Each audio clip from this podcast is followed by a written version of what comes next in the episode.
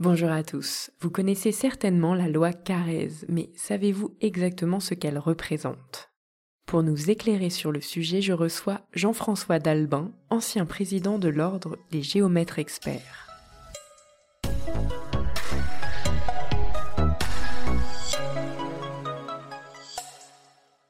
Jean-François, pouvez-vous nous expliquer ce qu'est la loi Carrez? La loi Carrez est euh, une des rares lois qui euh, vient quantifier la surface, la superficie privative des appartements. Jusqu'à présent, quand on achetait quelque chose, un bien immobilier, ce que font les gens une fois ou deux dans leur vie, il n'y avait aucune garantie quant à la superficie. Au contraire, ils avaient même, dans les titres de propriété, une, euh, comme quoi ils reconnaissaient qu'ils feraient leur affaire personnelle même s'il y avait un écart de surface. La loi Carrez, est en 96, applicable donc à partir de juillet 97, est venue imposer le fait de définir une superficie privative de tous les lots de copropriété dans les actes, et s'il y a l'absence d'indication de la superficie, l'acquéreur peut demander la nullité de l'acte dans le mois qui suit euh, la signature, et s'il constate dans l'année de la signature un écart de plus de 5%, en sa défaveur, bien évidemment, il va pouvoir demander un remboursement de l'écart de prix. Parfait, et y a-t-il des cas particuliers où la loi Carrez est davantage nécessaire?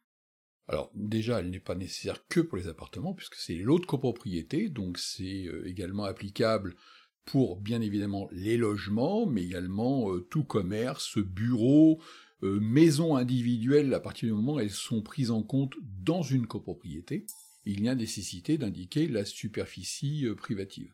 Et euh, c'est absolument nécessaire de connaître cette définition et de connaître la superficie, parce qu'il y a beaucoup de cas où on s'aperçoit qu'il peut y avoir des imprécisions quant à la définition.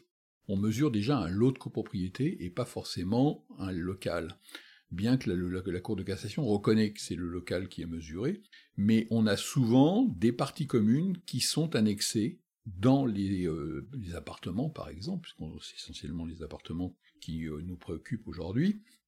On a souvent des, des écarts de surface compte tenu du fait qu'il y a des parties communes qui ont été incorporées dans l'appartement. Et on se doit de distinguer ce qui est l'autre copropriété partie privative et partie commune. Donc automatiquement, le recours déjà pour cette loi, l'indication de la surface, il n'est pas nécessaire de faire appel à un professionnel. Mais on s'est aperçu depuis maintenant 25 euh, ans quasiment que cette loi est applicable, que le recours au professionnel est indispensable. Et on distingue plusieurs professionnels. On a les professionnels qui font des attestations sans regarder, sans consulter le titre de propriété ni le règlement de copropriété. Et puis on a les géomètres experts qui, eux, forts de leur euh, expérience juridique et leurs compétences juridiques et techniques, analysent le lot de copropriété et analysent ce qu'ils ont mesuré et sont capables de distinguer les parties communes des parties euh, privatives et donc de définir une loi Carrez qui est la plus juste. Très bien, mais justement, comment on calcule une superficie en loi Carrez la loi Carrez définit une superficie privative, enfin c'est pas la loi d'ailleurs, c'est le décret qui a suivi en application de cette loi, définit la, superficie comme étant euh, prise au nu des murs, non compris les embrasures de portes et de fenêtres, c'est-à-dire l'espace d'ouverture euh, qu'il peut y avoir pour la porte, et également le décalage entre la fenêtre et le mur qui arrive parfois, donc ça peut représenter facilement quelques superficies. Ne sont pas prises en compte les surfaces en dessous d'un mètre 80, et également tout ce qui est euh, balcon, bien évidemment, surface extérieure, cave, stationnement, euh, voilà. Donc il y a un certain nombre de, choses qui sont déduites euh, de la surface. Et donc, quelle différence entre surface habitable et superficie carrèze Eh bien, la, différence entre la, la superficie carrèze et la surface habitable, tient à des points de détail comme les vérandas par exemple qui, ne sont pas prises en compte dans les surfaces habitables. Sinon, les deux surfaces sont quasiment identiques, avec quand même quelques subtilités. Et euh, il y avait euh, la loi Allure qui avait prévu d'indiquer dans le cadre d'un contrat de vente non seulement la superficie carrèze et la surface habitable ça a été balayé d'un revers de main euh, par une loi ou un décret en fin d'année suivante de la loi Allure, parce que ça compliquer un petit peu plus les actes de vente, et c'est certainement applicable, enfin c'est essentiellement applicable pour des sujets, par exemple, vous avez la grande mode des souplexes, c'est-à-dire le local en rez-de-chaussée qui est aménagé en habitation, et la cave en dessous qui est transformée parfois sans aucune autorisation en logement. Ça ne peut être qu'un local annexe à l'habitation. Et si, euh, en termes de superficie carrèze, si ça a été, cette modification a été régularisée juridiquement par un modificatif auprès de la copropriété, ça devient de la superficie privative. Sinon, c'est de la cave, ça ne rentre pas dans la superficie privative. Par contre, en surface habitable, ça ne sera jamais de la surface habitable, parce que euh, on ne vit pas comme des taupes dans un sous-sol non éclairé, non ventilé. Et donc, le propriétaire investisseur qui va acheter une loi Carrez, avec une loi Carrez, un local comme celui-là, le jour où il va le mettre à bail, il risque de prendre cette loi Carrez comme étant la surface habitable du bail. Et là, il aura tout faux, puisqu'il peut y avoir une grosse partie de la surface qui ne rentre pas en compte dans un terme de surface habitable. Parfait, et justement, quelles sont les sanctions en cas d'erreur?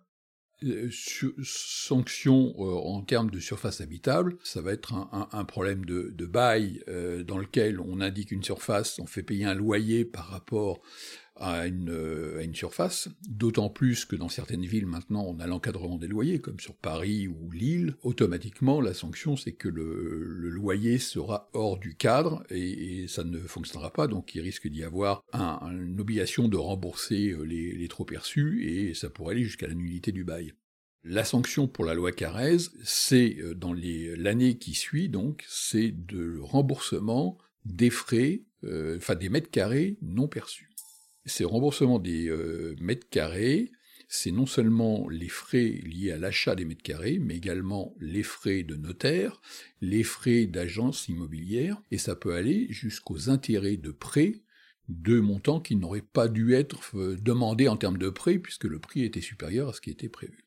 Par contre, ce qu'il faut que euh, l'on sache, c'est que le jour où on a un problème sur une superficie carrèze, on peut déjà faire une démarche amiable. Si on fait une démarche judiciaire, il faut que le vendeur, lui, ne se retourne contre la personne qui a mesuré, mais pas pour le fait qu'il a lui demandé d'être indemnisé sur le montant de la différence compte tenu de l'erreur de mesurage, mais sur le fait que la personne qui a fait le mesurage lui a fait perdre la chance de vendre au bon prix puisque c'est la seule façon que la Cour de cassation reconnaît pour indemniser le vendeur. Sinon, pourquoi le vendeur se ferait indemniser sur des mètres carrés qui ne lui appartiennent pas parce qu'ils n'existent pas? Merci beaucoup Jean-François d'avoir répondu à nos questions.